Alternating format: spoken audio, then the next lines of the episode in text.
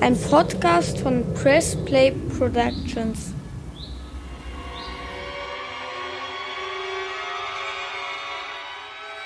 Jesus hat sie lieb. Vielen Dank für Ihren Einkauf.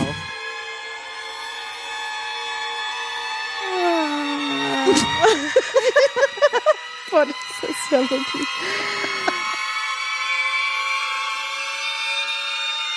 Hi, da sind wir wieder. Kurzer Prozess. Ein juristischer Rundumschlag mit dir Tala Jebageri, und mit mir. Elisa Chartic-Bär.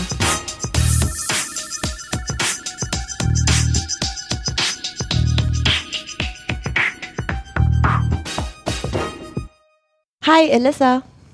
Hallo Rana, wie geht's? Ganz gut. Und dir? Wie steht's?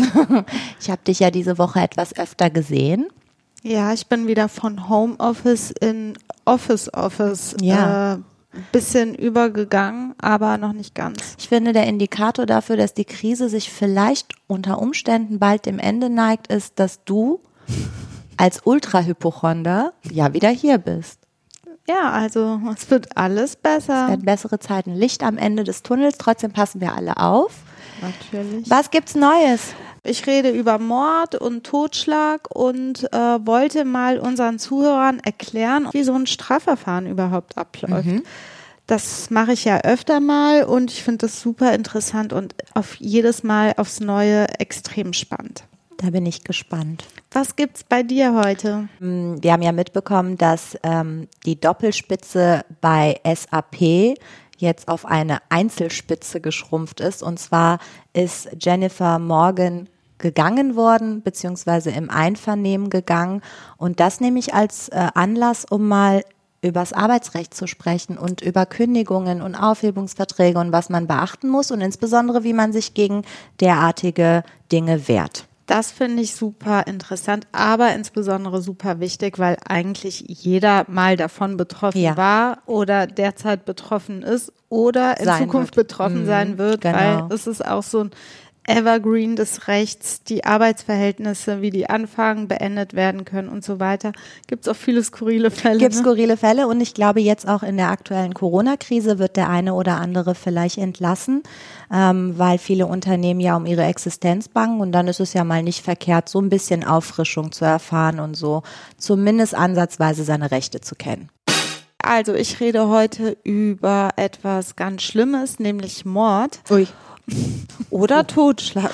Äh, auch schlimm. Du bist jetzt auf dieses Thema gestoßen, weil du diesen total skurrilen Fall entdeckt hast äh, in, in, der, in den Zeitungen. Ja, also man, es ist einfach total krass, dass man immer wieder, obwohl man ja alles Mögliche liest Ja. und vielleicht auch selber erlebt hat oder von Kollegen und Kolleginnen hört, liest man dann doch immer wieder von Fällen, die einen so ein bisschen umhauen und man denkt, was ist bloß in diesem Leben schiefgelaufen? Also in dem Fall habe ich jetzt gelesen, ähm, da geht es um einen Mann, der auf der Anklagebank sitzt äh, vor Gericht und dem vorgeworfen wird, dass er versucht hat, einen äh, äh, eine ja einen Mann umzubringen, zu ermorden.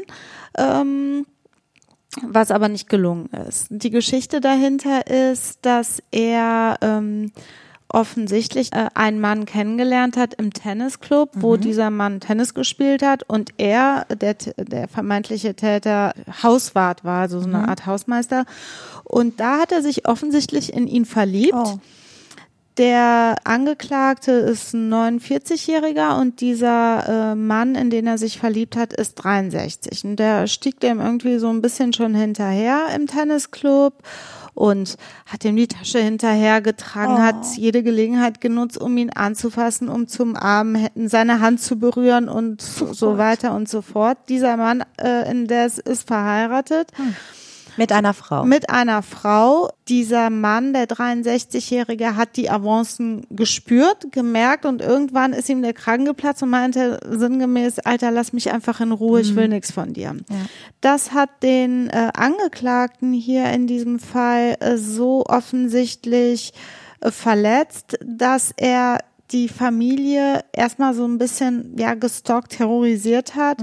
Also da sind, die haben wohl da irgendwo auf dem Land gelebt, die Hühner malträtiert worden auf dem Grundstück. Dann hat er die Frau auch angegriffen im Auto. Oh Der Angeklagte ähm, ist dann in das Haus dieser Eheleute eingedrungen, als die nicht da waren, in deren Abwesenheit und hat in eine Nudelsuppe, die da noch auf dem Herd stand in der Küche, ähm, wo er offensichtlich davon ausgegangen ist, dass sie am Abend oder so noch ja. gegessen wird, zumindest vom einen der beiden Eheleute.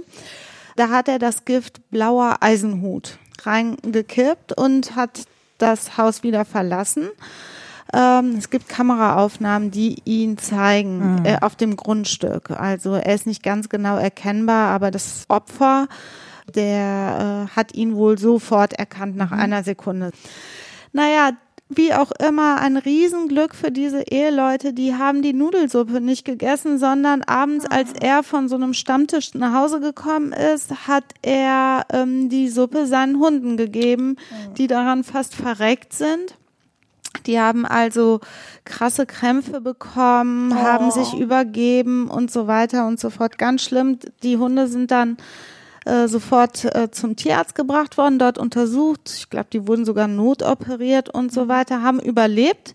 Auch die Hunde, Gott sei Dank. Und dann wurden die Hunde aber untersucht. Da ist dieses Gift festgestellt worden und so kam eben diese Mordermittlung erstmal gegen Unbekannt ins Laufen. Mhm. Dann sind die Behörden auf ihn gekommen. Es führte das Ganze zur äh, Anklage und er sitzt jetzt wegen versuchten Mordes auf der Anklagebank. Und ich finde diesen Fall einfach so absurd. Er wurde schon mal verurteilt zu 13 Jahren und sechs Monaten. Nee. Weil er versucht hat, die Eltern seiner damaligen Freundin umzubringen. Mein Gott ziemlich heimtückisch, ne? Was ziemlich er da so macht. heimtückisch. Und das ist dann nämlich nicht mehr ein Totschlag nee. oder ein versuchter Totschlag, mhm. sondern hier reden wir über Mord. Ja, sag mal, wo ist der gravierendste? Also was ist der Unterschied zwischen Totschlag und Mord? Weil uns das ja immer so um die Ohren fliegt. Also das Gesetz oder der Gesetzgeber geht eben davon aus, dass der Mord an einem Menschen im Vergleich zum Totschlag mhm. an einem Menschen mit einem viel größeren Unrecht verbunden ist. Mhm. Und dementsprechend ist auch das Strafmaß beim Mord deutlich höher mhm als beim Totschlag. Hinzu kommt, dass ein ganz, der, ein ganz gravierender Unterschied zwischen Mord und Totschlag ist, dass der Mord nie verjährt mhm. und der Totschlag eben verjährt. Das heißt, ja. wenn ich vor 30 Jahren jemanden ich nenne das jetzt mal so, totgeschlagen habe, dann kann ich heute deswegen nicht mehr belangt werden. Mhm. Habe ich aber vor 30 Jahren jemanden ermordet, und diese Fälle gibt es auch immer wieder, dann kann man auch immer wegen Mordes verurteilt werden. Mhm. Das ist ganz besonders wichtig und auch immer relevant und heute auch noch richtig, ne? und richtig bei NS-Verbrechen. Ja. Wer sich vielleicht noch erinnert oder diese super interessante Doku auf Netflix gesehen hat über Demanjuk, da hat man gesehen, dass, ich weiß gar nicht, wie alt der Manjuk war, als er mit Rollstuhl und so halbtot in den Gerichtssaal in München reingeschoben worden verdient. ist. Hat er verdient, aber da sieht man ja. auch, diese Verbrechen, die ihm als damaligen Nazi-Wärter ähm, vorgeworfen sind, sind nicht verjährt und das Verfahren ist auch geführt worden, auch in Israel zuvor und äh, dann in München, aber das ist eine andere Geschichte. Ja. Es verjährt jedenfalls nicht. Man kann deswegen belangt werden. Und bei den, beim Mord gilt eben, dass bestimmte Mordmerkmale im Vergleich zum Totschlag genau. gegeben sein müssen. Die Mordmerkmale machen den Totschlag zum Mord. genau. Ja. Und diese Mordmerkmale sind entweder subjektiver Art mhm. oder objektiver Art. Also das Gesetz fasst jedenfalls drei Tatgruppen zusammen im mhm. Mord. Das ist einmal die Fallgruppe 1 niedrige Beweggründe. Mhm. Dann haben wir ähm, die Fallgruppe 2 verwerfliche Begehungsweise. Mhm. Und was das alles so im Einzelnen heißt, werde ich jetzt noch drauf eingehen. Und wir haben die Fallgruppe 3, die Gruppe mit der deliktischen Zielsetzung. Mhm. Ähm, bei der ersten Fallgruppe muss jemand aus Mordlust zur Befriedigung des Geschlechtstriebs, aus Habgier oder aus sonst niedrigen Beweggründen gehandelt haben. Mhm. Da haben wir einmal die Mordlust, die wird allgemein dann als ähm, als gegeben angesehen, wenn äh, die Tötung eines Menschen für den Täter dem Selbstzweck dient. Also einfach im Grunde dann, wenn es dem Täter darum geht, allein darum geht, einen Menschen sterben zu sehen, um sich, um damit anzugeben, sich nervlich zu stimulieren oder sich die Zeit zu vertreiben, wenn da er das. fällt mir der Film Hostel ein. Da passt ja alles drauf. Da haben die ja auch, das basiert ja wohl auf wahren Begebenheiten, dass sie da Kenn in Thailand oder so Geld dafür bezahlt haben, dass sie Leute töten dürfen. Ja, Das die Leute halt. sind Es einfach total Leute. gestört. Es gibt das einfach, es gibt es einfach alles. Ja. Also gerade wenn man sowas liest und denkt, wann soll dieser Das- Tatbestand dann kommt direkt sein? der nächste Fall um die Ecke. Dann kommt der nächste Fall, guckst du nur einmal bei Justiz, Spiegel Online oder Ja. Zeit Online oder SZ, was weiß ich, FAZ. Ähm, da checkst du direkt, okay, das gibt es Ja. wirklich. Es, ähm, die Gerichte äh, müssen sich leider und die Anwälte eben auch und Gutachter mit so einer ähm, abgründigen Scheiße beschäftigen.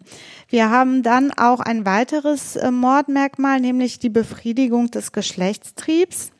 Das ist halt auch total gestört, Ja, natürlich. Das sind Lustmorde zum Beispiel, wenn ein ähm, Täter, der mordet, durch die Tötung selber Befriedigung Ja. erlangt oder sich verschaffen will. Wenn ähm, zum Beispiel im Weiteren jemand jemanden ermordet, äh, um sich danach sexuell an ihm Da zu gab vergehen. es doch auch vor ein paar Jahren den Fall, dieses Pärchen, was dieses, was diesen kleinen Jungen getötet hatte und daneben dann Geschlechtsverkehr hatte. Hör so. doch das auf mit so diesem. oft. das echt. ist wirklich ganz schlimm. Ähm, da, solche Fälle könnte ich auch einfach nie, weil ich keine Nerven, die nicht die mentale Stärke hätte, mich Ja. mit dem Akteninhalt zu nee, beschäftigen. kann man nicht. Sowas muss ich einfach, ich hatte zwar noch keine Anfrage dieser Art, aber muss ich einfach Ja, ablehnen. Mhm. Genau. Und dann gibt es natürlich auch die Fälle der Vergewaltigung, bei denen der Täter billigend in Kauf nimmt, also damit rechnet, dass es passieren kann, dass durch die Gewalt der Vergewaltigung das Opfer stirbt. Das sind halt diese Fälle der Befriedigung des Geschlechtstriebs. Wir haben dann auch noch Habgier, das kommt natürlich häufiger vor. Raubmord, Auftragsmord, um an äh, die große Lebensversicherung oder die Erbschaft ranzukommen. Alles, was mit so Dollar, Dollar, Dollar Ja. in den Augen zu tun hat und man bereit ist, einen Menschen dafür nicht zu töten, sondern zu ermorden, nennt man dann Mord aus Habgier. Ja. Das hat man manchmal beim äh, Handwerker, der seine Auftraggeberin, eine alte reiche Oma, Ja. tötet, ermordet in dem Fall, um an äh, das ganze äh, äh, wertvolle Zeugs in ihrem Haus zu kommen und all diese schrecklichen Geschichten. Ähm, in denen die Menschen vergessen, dass äh, Geld nicht alles Ja. ist und sogar über, wie das Sprich, deutsche Sprichwort es sagt, über Leichen gehen, um an die Kohle zu Oh kommen. Gott, das war ein ganz schön lames Sprichwort. Ey, komm. Ui, über Leichen gehen. Ich bin so schlecht. Ähm, Ja, was dann haben wir noch die sonstigen niedrigen Beweggründe. Das ist so eine Art Auffangtatbestand. Mhm. Wenn halt eins dieser anderen, die ich eben genannt habe, nicht vorliegt, dann muss man gucken. Es liegt zwar keiner dieser konkreten Fälle vor, aber ist das nicht trotzdem irgendwie ein Mordmerkmal, was in diese Fallgruppe passt? Mhm. Und da muss man gucken, ob niedrige Beweggründe vorliegen. Das ist zum Beispiel bei Fällen wie Wut, Neid, Rache, Eifersucht, Ehrenmorde, Ja, Ausländer- und Rassenhass sind das niedrige Beweggründe. ja.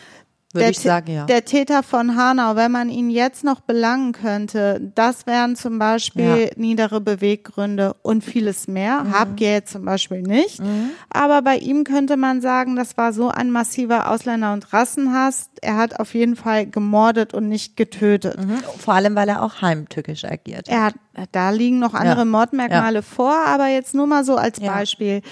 Die Tat an sich, also die Begehensweise der Tat, die Gesamtumstände um die Tat herum und der Täter, da wird so eine Gesamtbewertung vorgenommen, die dann entweder die Richter dazu bringt zu sagen, das war ein Totschlag oder ein Mord oder ein Versuch dessen. Ähm, bei den Ehrenmorden zum Beispiel ähm, oder auch ähm, Eifersuchtsfälle. Hier ganz schlimmer Fall, wo dieser Mann äh, versucht hat, seine Frau umzubringen. Er hat sie gefesselt an sein Auto gebunden und ist mit der äh, Stimmt, angebunden stimmt. ans Auto irgendwo hier in Neuss, Krefeld, Mönchengladbach, ja. ich weiß nicht, ist gar nicht so weit weg, ja. äh, ist mit ihr durch, durch die Straßen gefahren, hat auf diese Weise natürlich versucht, sie zu ermorden. Ja. Sie hat zum Glück überlebt, schwer traumatisiert, aber das ist aus meiner Sicht zum Beispiel auch so ein Fall von niederen Beweggründen und vieles mehr. Und vieles mehr. Grausam äh, zum Beispiel. Grausam, ja. So, da wären wir dann auch schon bei der nächsten äh, äh, Fallgruppe, nämlich die verwerfliche Begehungsweise. Mhm. Denn grausam ist ja. eine Art und Weise, die Begehungsweise und das, was worüber ich gerade gesprochen habe, findet auch irgendwo im subjektiven Bereich ja. statt, nämlich wie hat sich was hat er sich dabei gedacht? Was hat er, sich Menschen dabei gedacht? Wie mhm. hat er sich dabei gefühlt? Wollte oder er oder sie?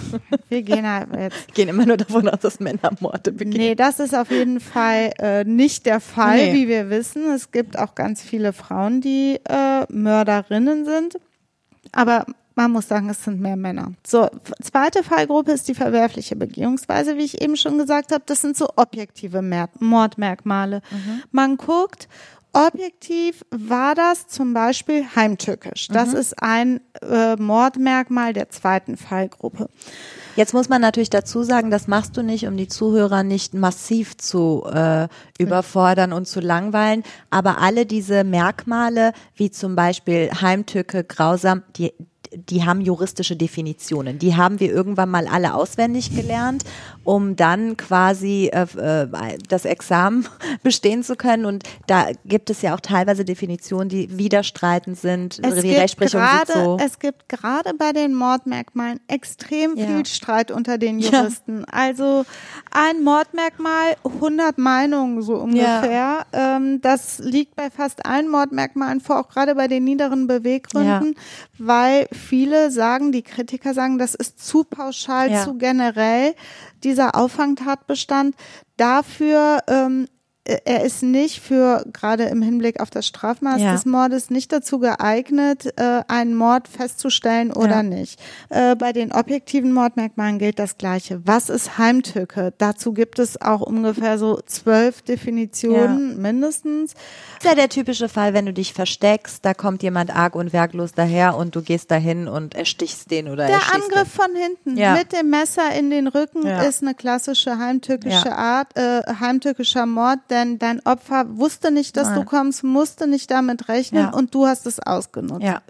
Ich meine, irgendwo ist es auch alles, verschwimmt das ja, ineinander, aber man muss es eben klar rausdefinieren. Das ist die Aufgabe der Juristen ja. im Strafprozess. Ähm, wir haben dann noch die Grausamkeit. Das ist eine ganz besonders verwerfliche Art und Weise des Mordes. Also, das, du musst deinem Opfer Schmerzen und Qualen mhm. zufügen ähm, die über das normale Maß der ja. Qualen hinausgeht. Also zum Beispiel, das gab es jetzt ähm, im Fall der IS-Heimkehrer. Ähm, die Frau, die in ah, Syrien, mh, das wird ihr vorgeworfen, das Kind hat in der 50 Grad heißen äh, Sonne so, also ähm, verdursten hat lassen. Das mhm. ist so eine ganz grausame Art und Weise des Mordes, weil du lässt ein Kind verdursten. Das ist dann aber wahrscheinlich, wir wollen es nicht ganz ausführen, nur damit wir es erwähnt haben, Mord durch Unterlassen dann, ne? Mord durch Unterlassen. Du kannst ja nicht nur durch aktives Tun jemanden genau. töten oder ermorden, sondern auch durch genau Unterlassen. Genau das Gleiche in gleicher Qualität genau. mit dem gleichen Strafmaß geht eben auch durch Unterlassen. Nur die Prüfungsreihenfolge ist noch auch, bescheuert. Genau, auch der Nahrungsentzug. Ne? Ja. Wenn du, es gibt ja auch ganz verrückte Menschen, die ihre Kinder einfach ja. nicht ernähren. Ja. Ähm, das sind so fürchterliche gefährliche Fälle, ähm, die, mit denen man da zu tun hat, das kann man sich gar nicht alles erdenken, was es tatsächlich so gibt. Es kommt nicht von ungefähr, dass Juristen alle einen Ratsch im Kappes haben. Ne? Also man muss ganz Grad strafrechtlich gucken. Man muss ganz gut auf sich aufpassen, dass man damit mit diesen Inhalten, mit denen man da konfrontiert ist, klarkommt. Es gibt dann noch die gemeingefährlichen Mittel. Das ist zum Beispiel eine Bombe an einem belebten ja. Ort. der klassische Fall mit einem Stein von der Autobahnbrücke Ja. werfen. Das ist nicht nur ein gemeingefährliches Mittel. Man ist derjenige, der das macht, erfüllt wahrscheinlich, sehr wahrscheinlich Ja. auch andere Mordmerkmale. Es Grausam können- und heimtückisch. ja, genau. Es können und niedere Beweggründe Ja. können das auch sein. Also alles mög Mordlust. Mögliche. Äh, Das ist auch relevant. Es können mehrere Mordmerkmale natürlich nebeneinander vorliegen. Dann gibt es noch die dritte Fallgruppe, die deliktische Zielsetzung. Das ist zum Beispiel, wenn jemand einen Menschen tötet, um eine andere Straftat zu ermöglichen oder zu verdecken. Der äh, immer naheliegendste Fall, ich habe eine Frau vergewaltigt und töte sie, damit sie mich quasi nicht mehr identifizieren kann. Richtig. Der schlimmste Fall, ich habe ein Kind sexuell Ja. missbraucht und töte es, damit äh, Ich wollte nicht so die ganz, ich wollte nur die, nur Es- schlimm, nicht furchtbar schlimm. es gibt einfach die schlimmsten Fälle in diesem Bereich. Aber klar, wir reden über Mord und Totschlag.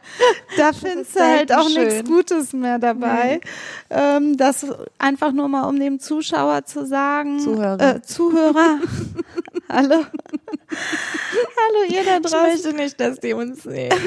Warte. Geht, Komm, heute geht. Heute ne? geht. Heute geht. Ich habe einen Turban auf dem Kopf. Ja, I know. Ich sehe dich ja, ich Ich bin dein so ein bisschen Zuschauer. hippie-mäßig aus. Du siehst aus wie Erika Badu. nur ein Weiß Nur in weiß.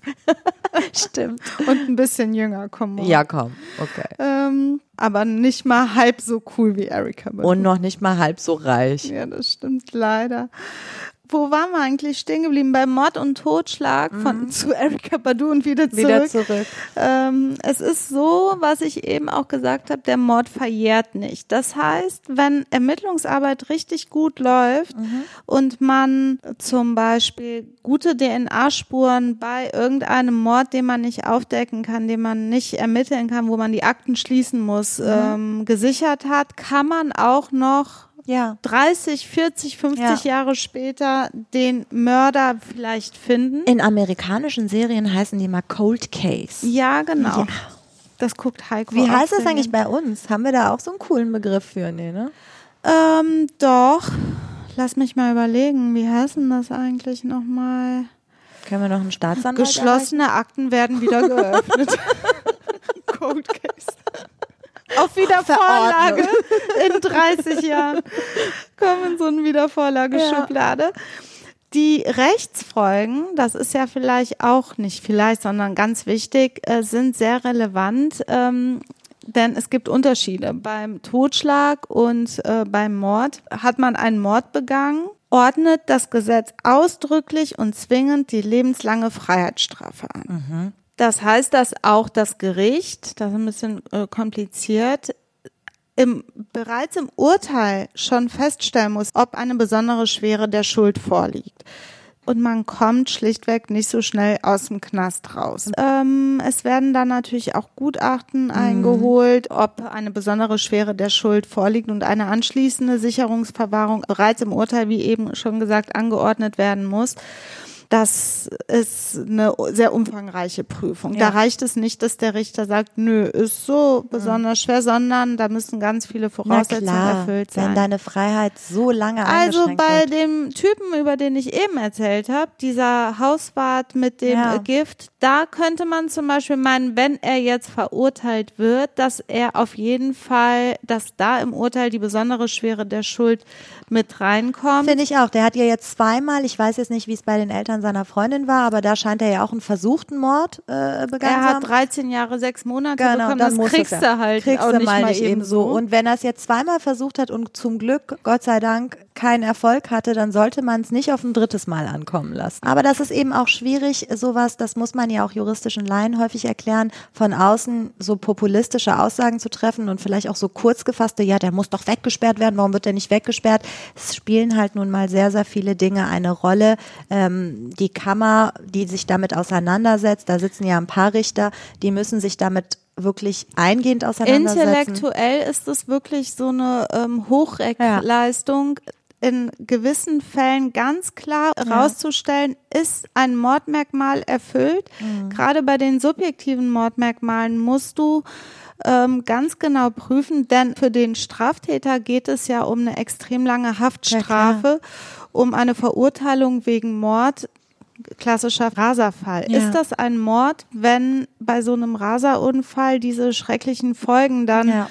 passieren, dass ein Fahrradfahrer oder wie hier die junge Studentin in Köln getötet wird? Und da Da neben, neben den Mordmerkmalen, die da in Rede stehen, ist da aber auch das, äh, der, dieser, der subjektive Tatbestand, also bedingter Vorsatz, Absicht, der Jurist Dolus Directus ersten Grades, zweiten Grades. Es gibt ein Wollenselement und ein Wissenselement. Wenn beides enorm überwiegt, wie willst du das bei so einem Raser herausfinden? Ja. Ne? Da musste ja, der, der müsste dir ja von vornherein sein Herz ausschütten, dem Richter. Aber in der Gesamtschau können natürlich Indizien darauf, dahingehend darauf sprechen oder darauf hindeuten, dass er es eben doch wissen, wo, wo wissen konnte, das ist das Wissenselement und es eben doch billigend in Kauf genommen hat, weil sonst hätte er es vielleicht nicht getan. Das ne? ist ja die Aufgabe der Verteidigerin des Verteidigers. Also wenn dein Mandant dir exakt das sagt, ich war es nicht, Ja. jetzt zum Beispiel, oder ich wollte das auf gar keinen Fall, da kannst du das nur aufgreifen Ja.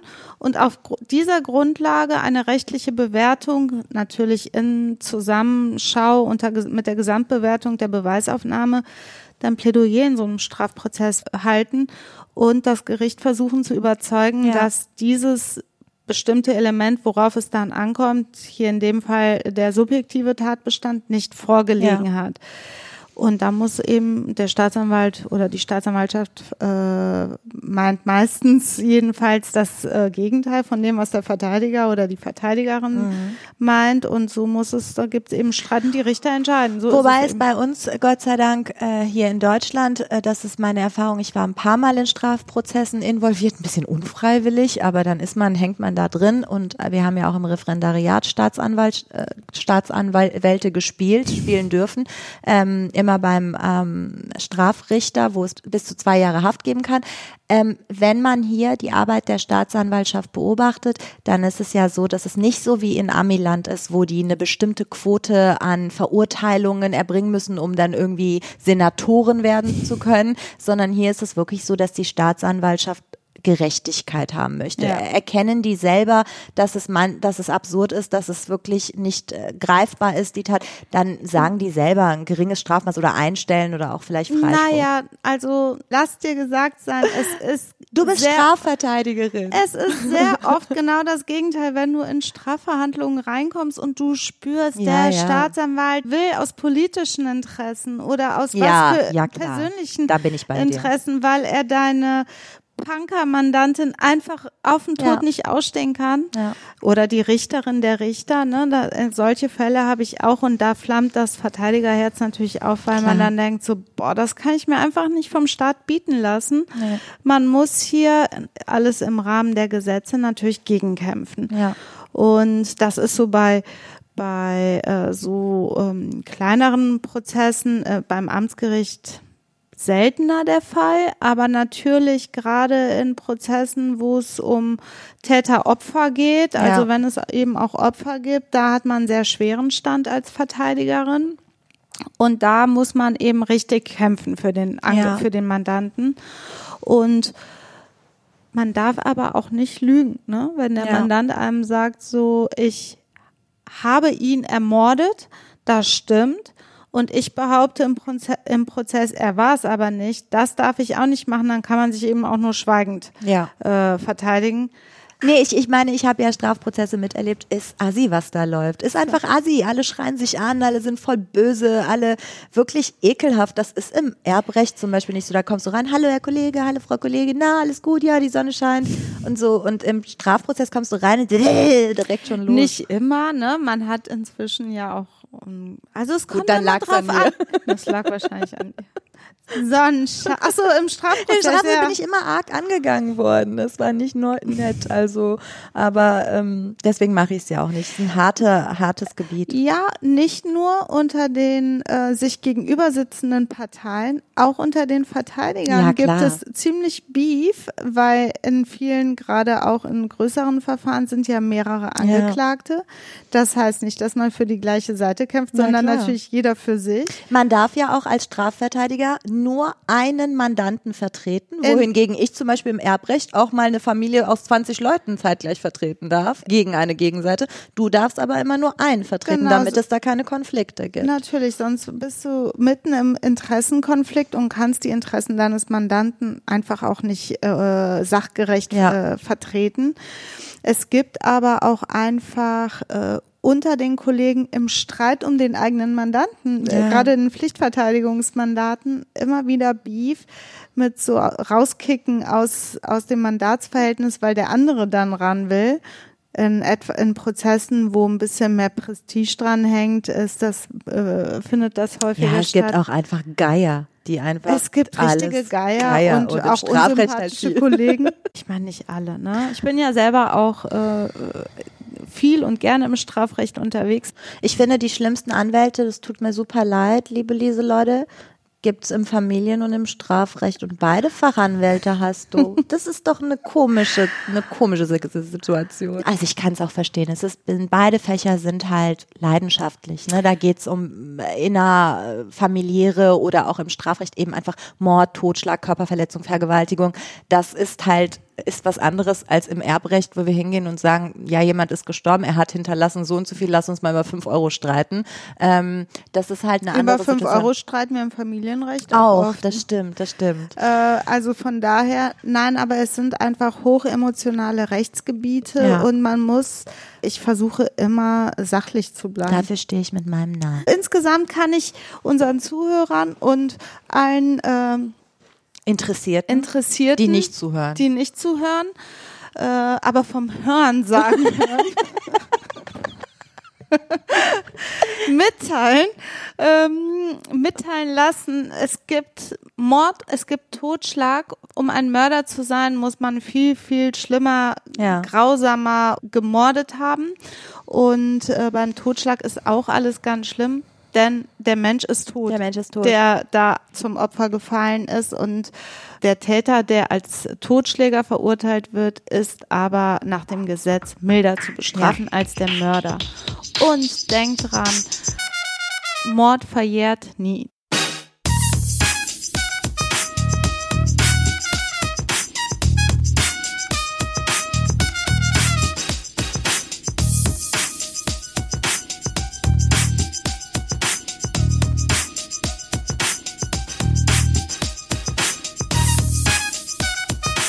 Wir haben das ja alle mitbekommen, du sicherlich auch. Ähm, SAP hatte jetzt äh, knapp sechs Monate lang eine Doppelspitze, zwei CEOs. Einmal besagte Jennifer Morgan und einmal einen Herrn Christian Klein. Und äh, vor einigen Tagen hat man sich von Jennifer Morgan getrennt und aus der Doppelspitze wieder eine Einzelspitze gemacht, gemacht. eine Speerspitze gemacht.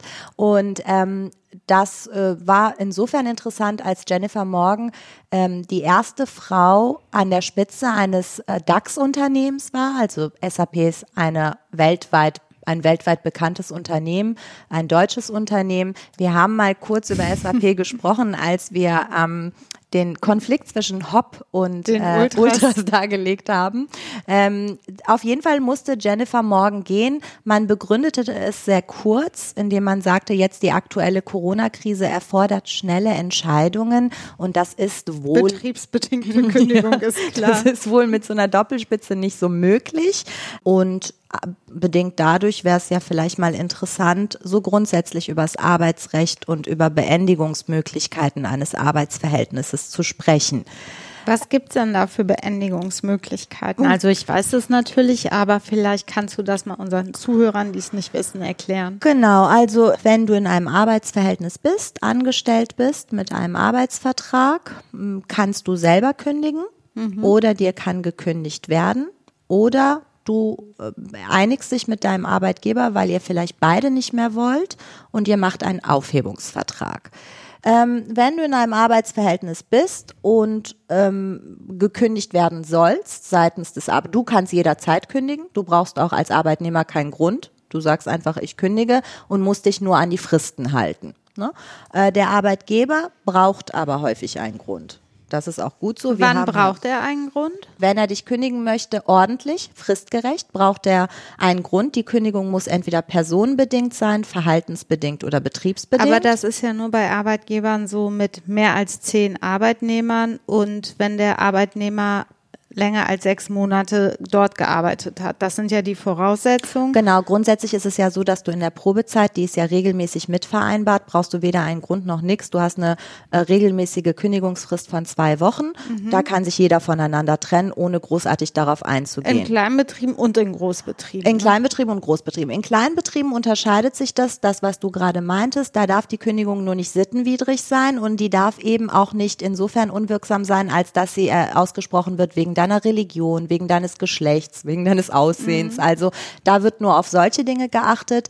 Im, in einem Betrieb mit zehn und mehr Mitarbeitern. Und wenn du sechs Monate betriebszugehörig bist, muss zwangsläufig einer dieser, äh, dieser Einteilung stattfinden, wird dir wegen personenbedingten Gründen, dazu komme ich gleich, was das ist, verhaltensbedingt oder betriebsbedingt gekündigt.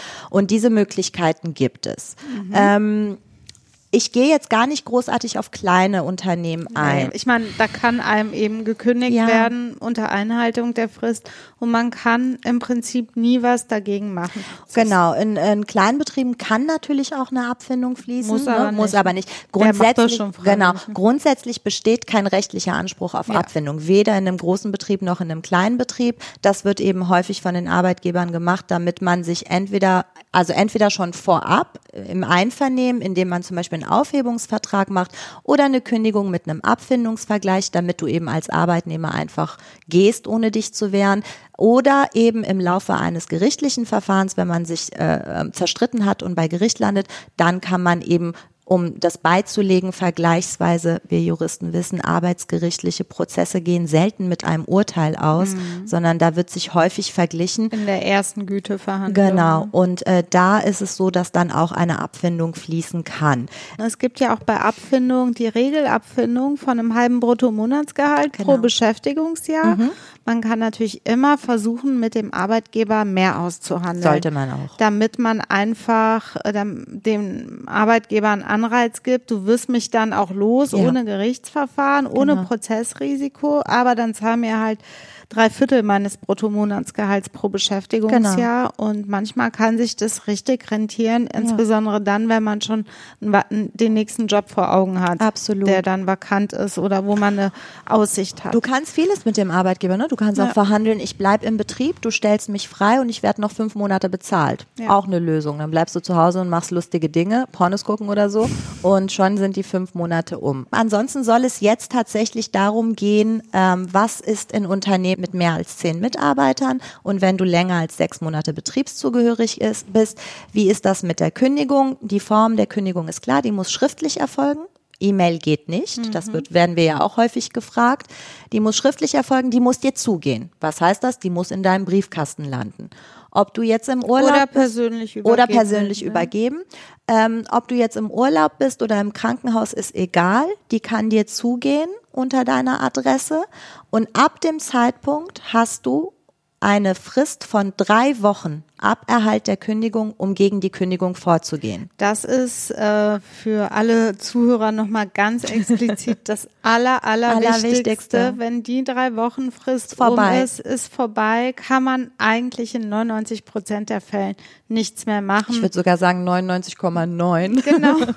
Also diese Notfrist, das ja. nennt man ja juristisch ähm, so, diese Notfrist, die nicht verlängerbar ist, muss ganz, ganz dringend eingehalten werden. Ja. Und da reicht es auch schon, wenn man selber zu Gericht geht am letzten Tag ja. dieser Frist. Man kann so eine Klage ja auch selber einreichen genau. zur Niederschrift der Geschäftsstelle, wenn man auf äh, in der Schnelle äh, keinen Anwalt findet und einem am letzten Tag einfällt, ups, die drei Wochen Frist läuft heute ab, kann man eben schnell selber zum Gericht flitzen. Man kann sie sogar handschriftlich einlegen ja. und in den Nachtbriefkasten des Gerichtes werfen. Ähm, aber alles nur bis 24 Uhr dieses letzten Tages. Genau. Kündigungsfristen sind ein interessantes Thema. Grundsätzlich als erstes gilt immer der Arbeitsvertrag, als zweites das Gesetz. Ähm, der beim Arbeitgeber ist es so, der da gibt es eine Aufstellung, je nach Betru Betriebszugehörigkeit äh, werden auch die Kündigungsfristen länger. Ähm, das gilt für den Arbeitnehmer nicht. Der hat grundsätzlich nur einen Monat, also vier Wochen Kündigungsfrist, entweder zum 15. oder zum Ende eines Monats, außer, auch das wissen wir, im Vertrag steht, dass etwaige verlängerte Fristen für den Arbeitgeber auch für den Arbeitnehmer gelten sollen. Mhm. Das kann man machen. Dann hat auch der Arbeitnehmer bis zu sieben Monaten Kündigungsfrist. Das ist auch wichtig zu wissen. Grundsätzlich, ähm, wenn es einen Betriebsrat gibt, dann muss der für die Wirksamkeit der Kündigung äh, ordnungsgemäß angehört werden. Und äh, es gibt natürlich auch Sonderkündigungsschutz, zum Beispiel wenn man schwanger ist oder wenn man dem Betriebsrat angehört oder im Fall von Schwerbehinderten. Und dann wären wir auch schon bei den Kündigungsarten. Es gibt die grundsätzliche Kündigung und die Änderungskündigung. Die Änderungskündigung ist, der Arbeitgeber kündigt dir, gibt dir aber direkt einen neuen Arbeitsvertrag mit, meistens mit schlechteren Konditionen. Auch dagegen kannst du mit der Kündigungsschutzklage vorgehen. Das ist ja oft ziemlich tricky, denn oft sind das ähm, Änderungskündigung und der normale Arbeitnehmer erkennt das gar nicht. Der sieht ja. einfach nur, ach, hier ist ein Angebot für einen neuen Job, will ich nicht und unternimmt dann nichts weiter, übersieht aber, dass da drin schon die Kündigung ja. steckt und man da auch diese drei Wochen Frist dringend einhalten muss. Ja. Vielleicht für viele interessant, das sollten wir nochmal sagen. Schwangere genießen vom Beginn der Schwangerschaft bis zum Ablauf von vier Monaten nach der Entbindung besonderen Kündigungsschutz. Auch in der Probezeit. Genau. Das sollte man auch wissen. Da hat der Arbeitgeber die Arschkarte gezogen. Er kann einfach eine Schwangere nicht, nicht loswerden. Genau. Und äh, ich muss ja auch, wenn ich schwanger bin äh, und im Bewerbungsgespräch sitze und er, mein Arbeitgeber mich konkret fragt, sind Sie schwanger, muss ich das nicht zugeben. Kann ich auch einfach sagen, nein. Genau. Ja, also ähm, er darf dich das eigentlich gar nicht fragen. Er darf das fragen. gar nicht fragen, aber wenn er es fragt, lüge ich. ähm, so, also dieses Sonderkündigungsschutzrechten ähm, gilt eben auch für Schwerbehinderte. Da muss man zum Beispiel unter anderem das Integrationsamt mit an Bord holen. Also das sind so ein paar Hürden, die der Arbeitgeber nehmen muss, wenn er einer dieser geschützten Gruppen angestellt hat. Ja. Dann sind wir also, wenn ich, du bekommst eine Kündigung, dann musst du dagegen vorgehen mit einer Kündigungsschutzklage. Idealerweise gehst du zu einem Anwalt. Ähm, warum? Weil es ja häufig nicht nur um darum geht, die Kündigung anzugreifen, sondern Meistens wollen die Parteien auch gar nicht mehr zusammensitzen. Das kann, das Verfahren könnte ja ausgehen mit, die Kündigung ist unwirksam, sie können wieder zurück zur Arbeit gehen. Ne? Richtig. Ähm, das wollen viele nicht. Deswegen ist es sinnvoll, anwaltlich vertreten zu sein, weil man natürlich innerhalb dieses Kündigungsschutzprozesses auch etwaige Lohnforderungen, Arbeitszeugnis, Urlaubsabgeltung, Urlaubsabgeltung etc. pp. alles äh, mitregeln kann. Der juristische Laie weiß ja häufig gar nicht, was ihm alles zusteht. Wir Anwälte setzen ihm dann Flausen in den Kopf und dann setzen wir das auch money, durch. Money, money, money, money. Jetzt sind wir also dabei, du bist gekündigt worden und die Frage ist, warum bist du gekündigt worden, Elissa? Was hast du du getan? Ist es personenbedingt, ist es verhaltensbedingt, ist es betriebsbedingt? Vielleicht einmal die langweiligste Version, betriebsbedingte Kündigung. Ja, okay. Da muss der Arbeitgeber nachweisen, dass er ausgerechnet dich und keinen anderen zur Erhaltung des Betriebs kündigen muss. Also es gibt drei Voraussetzungen, die er beachten äh, muss, der Arbeitgeber. Das ist einmal dringliche betriebliche Erfordernisse, machen es also unumgänglich, dass ich dir kündige. Ich bin dein Arbeitgeber gerade, falls du es nicht mitbekommen hast. Ich bin dein Arbeitgeber. Zweitens fehlende Weiterbeschäftigungsmöglichkeit. Ich weiß einfach nicht, wo ich dich sonst hin tun soll. Ich kann nichts anderes. Und drittens fehlerfreie Sozialauswahl. Ne? Also da auch, was ich eben schon im Rahmen von Kleinbetrieben erzählt habe. Ich muss halt gucken, wer ist wie lange betriebszugehörig, hat er Unterhaltspflichten, ist das einer, der vielleicht zwei Wochen vor der Rente steht, dann ist es halt einfach mal asozial, dem zu kündigen. Und äh, andere Dinge spielen da eine Rolle. Der Jurist wägt für sein Leben gern ab und das kann er natürlich in diesem Kontext unglaublich gut machen. Der Arbeitgeber muss es aber eben darlegen und mhm. beweisen. Ähm, fehlende Weiterbeschäftigungsmöglichkeit erschließt sich, ne? Wenn du, was ja. bist du denn gerade? Also ich habe dich als Kassiererin eingestellt und vielleicht könnte ich dich einfach noch im Lager unterbringen. Aber ja, wenn, aber darf man das denn? Das ist ja schon eine Runterstufung dann.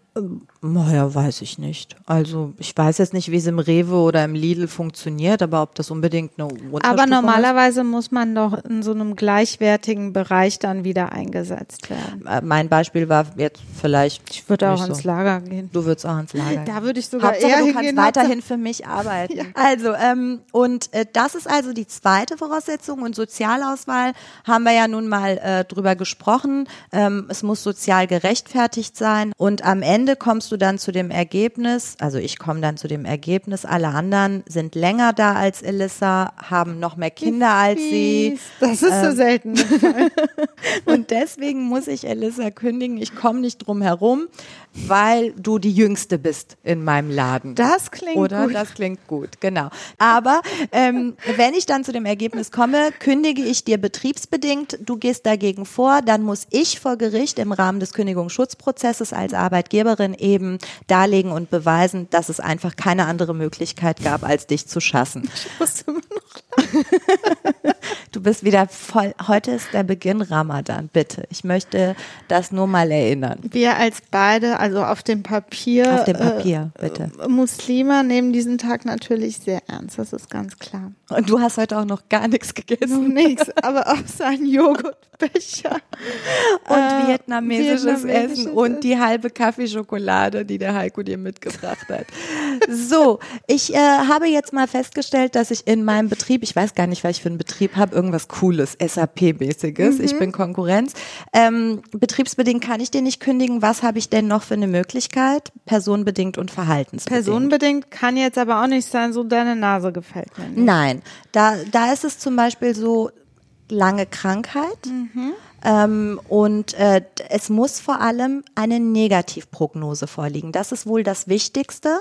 Das bedeutet, dass absehbar ist, dass der Arbeitnehmer die geschuldete Arbeitsleistung nicht nur vorübergehend nicht erbringen okay. kann. Ja, also wenn du dir jetzt nur ein Bein gebrochen hast und zwei Monate krank bist, kann ich dir nicht kündigen, weil das Bein verheilt in der Regel wieder. Okay. Aber ganz schlimmes Beispiel, furchtbar Krebs im Endstadium ist eine Negativprognose. Mhm. Ne? Also um das mal ganz krass zu sagen. Und wie immer hat eine Interessenabwägung äh, stattzufinden, die Interessen des Arbeitgebers zu kündigen und die Interessen des Arbeitnehmers weiter beschäftigt zu bleiben, müssen abgewogen werden. Also immer das wieder ist Verhältnismäßigkeit. Ja ohnehin, genau, ein zentrales Merkmal in der Juristerei. Erzähl mal zu den verhaltensbedingten Kündigungsgründen. Das ist doch eigentlich das, das worauf wir hier äh, hinarbeiten. Da wollen wir hin, ne? Also, was ist eine verhaltensbedingte Kündigung? Diese liegt vor, wenn der Arbeitgeber dem Arbeitnehmer aufgrund eines Verstoßes gegen Pflichten aus dem Arbeitsverhältnis kündigt. Mhm. Ähm, dabei muss er sich beim Verhalten des Arbeitnehmers, also es muss sich bei diesem Verhalten um steuerbares und ihm vorwerfbares Verhalten handeln. Also wenn du Tourette hast und alle zehn Minuten deinen Arbeitgeber als Arschloch deklarierst, ist das ja nicht steuerbar. Mhm. Ne, Würde ich jetzt mal so sagen. Oder was man so im privaten Bereich macht, im Stehen pinkeln oder im Sitzen pinkeln, das spielt für das nee. Arbeitsverhältnis auch keine Rolle. Nein, ne? also in, Außer, ja, müsste ich jetzt überlegen, aber komme ich auf die Schnelle nicht drauf.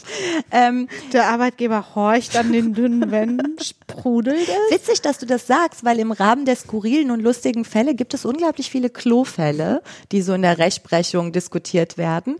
Aber nun mal zu den Voraussetzungen für eine verhaltensbedingte Kündigung. Ähm, es muss erstens eine Arbeitspflichtverletzung vorliegen. Mhm. Zweitens Vorwerfbarkeit der Arbeitspflichtverletzung. Mhm. Drittens Abmahnung ich als Arbeitgeber muss dich, Elissa, als Arbeitnehmerin abgemahnt haben. Und viertens, mal wieder Interessenabwägung zugunsten des Arbeitgebers. Also ich gucke wieder, ist das. Wie oft musst du mich abgemahnt haben? Also da gibt es verschiedene äh, Ansichten zu. Es kommt natürlich im Einzelfall auch auf das vorwerfbare Verhalten an. Eine Abmahnung reicht nicht, ist erstmal ein Warnschuss, aber ab, zwei, ab der zweiten Abmahnung, je nachdem, was du Muss getan hast, muss man schon mit einer Kündigung rechnen. Aber auch das ist immer einzelfallabhängig. Mhm. Es kommt eben darauf an, Zum Beispiel, es gab doch jetzt äh, vor ein paar Jahren den Fall, den hat man als, die Frau hieß gar nicht Emily, aber der Fall wurde so deklariert, die hatte 20 oder 25 Jahre als Kassiererin gearbeitet und dann ein Pfandbon, Ah, der ja, 1,30, äh, 1,30 Euro Gegenwert hatte, irgendwie eingesteckt und ihr wurde dann gekündigt, das ist bis zum Bundesarbeitsgericht gegangen und die haben mal gesagt, Leute, also bitte, das hätte jetzt auch mit einer Abmahnung erledigt werden können, da muss man nicht direkt zum ähm, Schwert, härtesten Schwert, härtesten Schwert? Schärfsten Schwert. Guck mal, da weiß ich mal so ein deutsches Sprichwort besser als du. Bin richtig stolz auf mich. Sehr gut. Möchtest du ähm, Beispiele für anerkannte Arbeitspflichtverletzungen hören, liebe Elissa? Ich habe immer was Klo- und Sexmäßiges dabei. Das gehört immer dazu.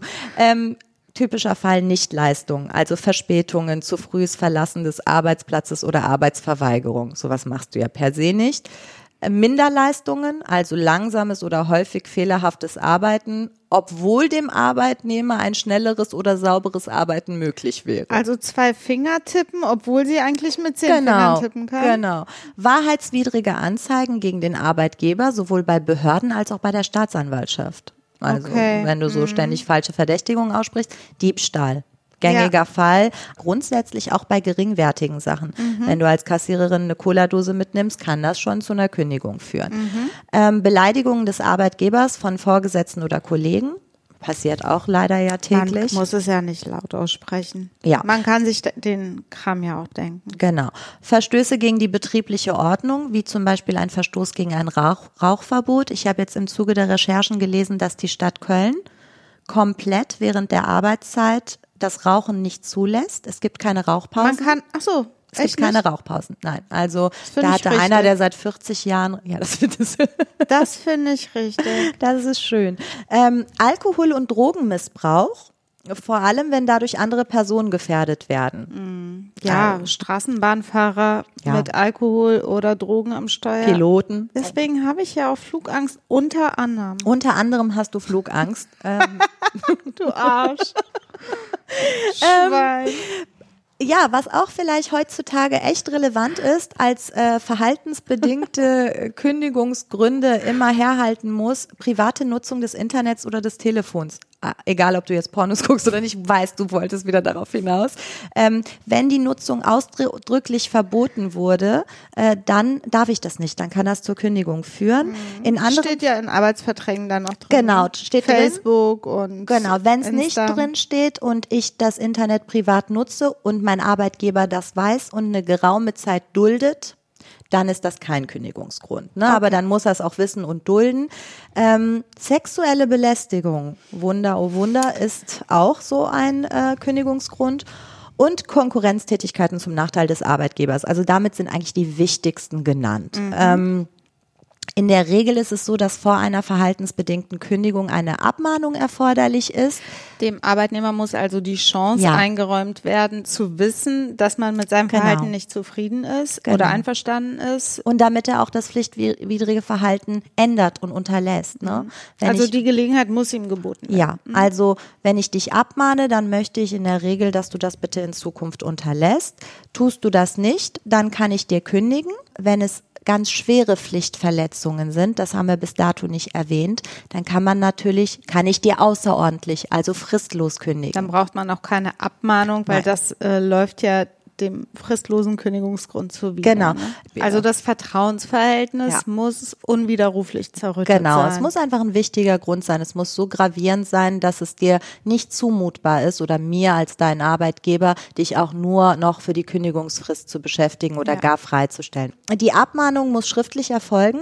Und die muss konkret genug sein. Da darf nicht nur drinstehen, oh, Sie haben jetzt gegen die Pflichten aus dem Arbeitsvertrag verstoßen, sondern es muss dein Verhalten genannt werden, was du genau gemacht hast, warum, damit das eben Wann. konkret genug ist. Genau. Das äh, gelangt dann quasi in deine Personalakte. Und idealerweise wehrst du dich dagegen, Elissa, weil ich werf dir ja wahrscheinlich irgendwas vor, was du so nicht siehst. Und dann musst du eben eine Ga Gegendarstellung mir geben. Und dann ist eben erneut abzuwägen, hast du recht, habe ich recht, wird das aus der Personalakte genommen. Spätestens im Rahmen eines Kündigungsschutzprozesses, also wenn die Abmahnung in der Akte bleibt und ich dir irgendwann kündige, wird das auch aufgegriffen und darüber auch diskutiert. Wir sagen ja immer wieder, bitte redet doch erstmal miteinander, sprecht doch erstmal miteinander, weil wir gehören beide nicht zu den Anwälten, die sagen, juhu, Fall, wir machen da jetzt noch mehr Unsinn und bringen Unruhe rein, sondern ideal, idealerweise spricht man miteinander, aber wie es so ist, manchmal sind die Fronten so verhärtet, aber Also- auch da werden häufig Vergleiche abgeschlossen. Ne? Natürlich, um die Sache schnell vom Tisch zu Ja. kriegen. Es ist natürlich aber gut, wenn so ein Mandant, der richtig Schwierigkeiten hat, sich von einem Anwalt Ja. vertreten lässt, zumindest was die Gespräche und die Verhandlungen Ja. mit dem Arbeitgeber angeht. Wenn er nämlich nicht mehr in Ruhe, also ruhig äh, kommunizieren kann, weil das Verhältnis einfach zerrüttet ist, dann sollte der Anwalt die Verhandlungen aufnehmen. Richtig. Und das passiert ja dann meistens, wenn das nicht so ein Anwalt ist, in einem sachlichen Ton. Außerdem kannst du ja als Mandant deinen Anwalt auch immer bitten, das freundlich zu kommunizieren. Ne? Wir sind ja am Ende auch Interessenvertreter unserer Mandanten und das Problem ist, die meisten Mandanten sagen immer, warum sind sie so freundlich? Und ich mir denke so, ja, was soll ich denn, seine Kinder beleidigen oder was ist denn da los? Aber gut, das möchten manche. Wichtig und interessant zu wissen ist, Verhaltensbedingte Kündigungen können zu einer Sperrzeit von bis zu zwölf Wochen beim Arbeitsamt führen, weil die sagen, du bist es ja selber schuld, dass du gekündigt wurdest. Dein Verhalten hat das verursacht. Das kann man gut umgehen, indem man sich gegen die Kündigung wehrt. Das Problem ist, die Arbeitsämter machen das auch nicht ganz einheitlich. Idealerweise spricht man mit denen vorab und sagt, das und das droht mir, was darf ich da machen. Auch interessant im Arbeitsrecht, äh, ganz anders als sonst. Jeder trägt seine Kosten in der ersten Instanz selber. Also sprich, wenn ich äh, gegen eine Kündigung vorgehe und diese Klage verliere, muss ich nicht die Kosten des Anwalts meines Arbeitgebers tragen. Nur die eigenen Kosten. Was aber natürlich negativ ist, wenn ich gegen eine freche Kündigung vorgehe und gewinne, dann muss ich meine Kosten trotzdem so. selber tragen. Das ist halt doof. Ähm, häufig ist es ja so, dass zumindest irgendwie eine Abfindung fließt und man dadurch dann auch ein bisschen die Anwaltskosten zahlen kann. Da macht es wirklich Sinn für jeden, der in einem Arbeitsverhältnis steht oder vorhat, irgendwo angestellt zu arbeiten. Eine klingt zwar total spießig und äh, langweilig, aber man sollte wirklich eine Rechtsschutzversicherung abschließen. Eigentlich sollte die jeder haben. Ja. Ich werde nicht müde zu sagen, dass es eigentlich immer So lohnt, total sinnvolle Investition. Eben, weil Anwaltskosten und Gerichtskosten, scheiß drauf. Es werden eben in vielen Verfahren Sachverständigengutachten eingeholt und die Viecher kosten gerne mal zweieinhalb bis dreitausend Euro. Ja. Und es ist gerade, ich mache ja auch hin und wieder, das weißt du, medizinrechtliche Sachen, Patientenrechte. Äh, da hatte ich einen Fall, da wurden 14 Gutachten eingeholt. Die Rechtsschutzversicherung hat irgendwann, glaube ich, 40.000 Euro da rein investiert. Das kann dann passieren, das kannst du doch alleine gar nicht zahlen. Also dann gehst du ja fast insolvent, wenn das Verfahren zu Ende ist. Gehst du in jedem Fall insolvent. Ja, außer du hast natürlich viel Geld. Also das sind äh, so Dinge, die man wissen muss zum Arbeitsrecht. Man hat in Deutschland immer noch gute Arbeitnehmerrechte Das stimmt. im Vergleich zu den USA, wo man so wo man, glaube ich, während der Entbindung noch arbeiten muss. während das Kind rausgepresst wird, muss man noch die Arbeitsleistung erbringen. Das ist bei uns nicht so. Fällt mir auch gerade ein beim äh, Stichwort Arbeitnehmerrechte, was natürlich auch jeder wissen sollte, dass man nicht beschäftigt werden darf unter Mindestlohn. Das sind sittenwidrige Arbeitsverträge und ähm, diese sind äh, nichtig, weil sie sittenwidrig sind und man hat dann sogar Anspruch auf den Differenzbetrag zum Mindestlohn, wenn Ja. man den dann noch äh, rückwirkend zum Beispiel geltend macht. Genau. Und ich weiß, du wartest darauf. Du hast die ganze Zeit darauf gewartet, dass ich dir abstruse, skurrile, bescheuerte Fälle nenne. Komm, schieß. Teilweise aber auch Fälle, die ähm, so oft bei Gericht gelandet sind, dass es, dass es eine ständige Rechtsprechung gibt, dass du dich also darauf auch berufen kannst. Was ich sehr, sehr interessant fand, weil es sich auf Anwälte bezog, deswegen fange ich mal damit an, lästern. Hier war es so, gar nicht mal lästern, sondern äh, da war, der, gar, genau, das war eine versehentliche Beleidigung. Also, äh, folgendes ist pass passiert. Eine Auszubildende, 19 Jahre alt, hatte die Freundin ihres Chefs auf einem Foto auf 40 Jahre geschätzt. Tatsächlich war die aber 31. Der Arbeitgeber, ein Rechtsanwalt, fühlte sich beleidigt und Er fühlte sich beleidigt, dass Ja. er mit einer 40-Jährigen Damit- zusammen sein kann. Wahrscheinlich, weil er 60 war und eigentlich eine 30 Jahre jüngere wollte, fühlte sich beleidigt und kündigte der jungen Frau, Achtung, fristlos. Ist nicht dein Ernst. Wo der studiert hat, in welcher Bananenrepublik, weiß ich auch nicht. Zu Unrecht befand das Amtsgericht Mannheim. Ähm, äh, nicht Amtsgericht, Arbeitsgericht. Und ähm, das Verfahren wurde aber mit einem Vergleich beendet. Interessant, weniger skurril, wird immer wieder diskutiert, was ist eigentlich mit Polizisten und OP-Schwestern, die immer ihre Montur anlegen müssen. Gehört das zur Arbeitszeit oder nicht? Bei den Polizisten hat man gesagt, nein, die können sich auch zu Hause anziehen und so zur Arbeit kommen. Bei der OP-Schwester schon gehört das mit zur Arbeitszeit, weil sie sich mehrfach am Tag Die kann ähm, sich ja auch nicht die OP-Klamotten zu Hause anziehen. Eben darf sie ja auch nicht. Und wie bescheuert ist das? Wie kleinlich Ja. musst du auch irgendwann sein, ne? Aber die das- werden eh schon zu wenig bezahlt. Das ist auch denklogisch einfach ausgeschlossen, dass das nicht zur Arbeitszeit gehört. Aber es wurde vor Gericht, vor dem Bundesarbeitsgericht ist das dann entschieden worden. Also was bist Also- du für ein Arbeitgeber, dass du das bis zum Bundesarbeitsgericht weiterbringst? Also irgendwie macht's halt auch keinen Sinn teilweise. Auch interessanter Fall, alle Fälle, die was mit Religion haben, sind unglaublich interessant, weil die ja auch so populistisch in den Medien total ausgeschlachtet werden. Hier war es so, dass ein muslimischer Mann äh, bei einem Arbeitgeber äh, angestellt war ähm, für, äh, ich weiß gar nicht, was er genau gemacht hat. Ursprünglich war, hat er da eine Sache gemacht und in, im Laufe der Zeit wurde er öfter versetzt. Äh, am Ende wurde er versetzt in die Getränkeabteilung und da hat er gesagt, nee, jetzt reicht's. Ich kann als gläubiger Muslim keine Bierkisten tragen. Ich darf keinen Alkohol, ich darf nicht am gewerblichen ähm, Absatz von Alkohol mitwirken. Äh, und das ist vor Gericht gegangen und da ist immer das Zauberwort Gewissenskonflikt. Ne? Wenn dein Gewissenskonflikt sehr stark ist, dann überwiegt dein Recht auf Religionsfreiheit und Religionsausübung vor den betrieblichen Interessen des Arbeitgebers. Das muss man also immer gucken. In Das den Kopftuchfällen wird das ja auch immer diskutiert. Ja, das wollte ich gerade sagen. In diesen äh, Fällen, ob eine ähm, kopftuchbedeckte Muslimin ähm, das Referendariat anfangen kann, da wird das ja auch immer diskutiert. Da geht es aber anders aus. Ne? Äh, teilweise. Also Glaubens- und Gewissenskonflikt muss eben berücksichtigt werden. Ähm, das geht übrigens auch für einen Chefarzt, der aus ähm, wegen seines christlichen Glaubens keine Abtreibungen durchführen will, aber eben nur, wenn das auch nicht in seinem, also wenn das im Arbeitsvertrag stand, Sie sind hier, um Abtreibungen durchzuführen, kannst du nicht anfangen und sagen, nee, mache ich nicht, sondern wenn das dann plötzlich irgendwie eine Weisung ist, dann kannst du dich dagegen wehren. Was vor Gericht auch gelandet ist, wo das Landesarbeitsgericht äh, Hamm gesagt hat, die Kündigung ist wirksam, da hatte ein Callcenter-Mitarbeiter beim Versandhandel QVC sich mit, bei, in jedem Telefonat mit dem Satz verabschiedet, Jesus hat sie lieb, vielen Dank für ihren Einkauf. Dem wurde dann gekündigt, weil er es nicht unterlassen wollte. Der wollte weiter missionieren und das Landesarbeitsgericht hat gesagt, die Kündigung ist wirksam, ist ja wohl kein Gewissenskonflikt, auf diese Abschiedsfloskel zu verzichten. Also lass es doch einfach. Wollte er aber nicht. Und das wollte er aus religiösen Gründen nicht, oder wie? Ja, er wollte einfach, ich meine, es ist ja auch nett, dass Jesus dich lieb hat, aber da ist es halt auch so, warum nur Jesus? Wenn ich jetzt als auf Papier Muslima bei QVC anrufe, dann bringt mir das ja nicht, dass Jesus mich lieb hat. Am Ende muss mich ja Mohammed lieb haben und den Juden vielleicht Moses Man oder wen auch möchte immer. auch nicht, dass einem das jemand unbedingt sagt, weil ich finde, das ist übergriffig. Der hat das auch überhaupt nicht zu entscheiden, ob Jesus mich lieb hat. Das muss ja Jesus entscheiden und nicht irgend so ein Heini bei QVC, der da Telearbeit leistet. Aber zu Recht hat das Arbeitsgericht gesagt, du bist unbelehrbar, geh nach Hause und verkriech dich mit deiner Bibel nach Hause. Äh, ob der, die das gesagt haben, weiß ich nicht. Ich vermute das nur.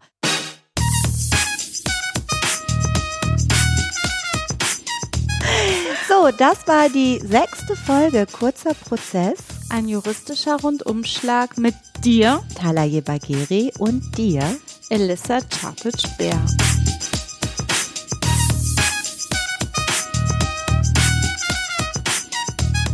Hallo, wir dürfen nie Gerd und Joshua Nesken vergessen, Und James Jackson. James Jackson und Heiko Bär. Richtig, der Produzent der Herzen.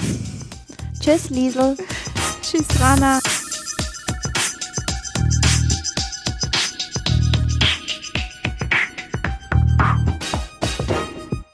Ein Podcast von Play. Press Play. Press Play. Press Ein Podcast von Press Play Productions. Press Play. Ein Podcast von Press Play Productions.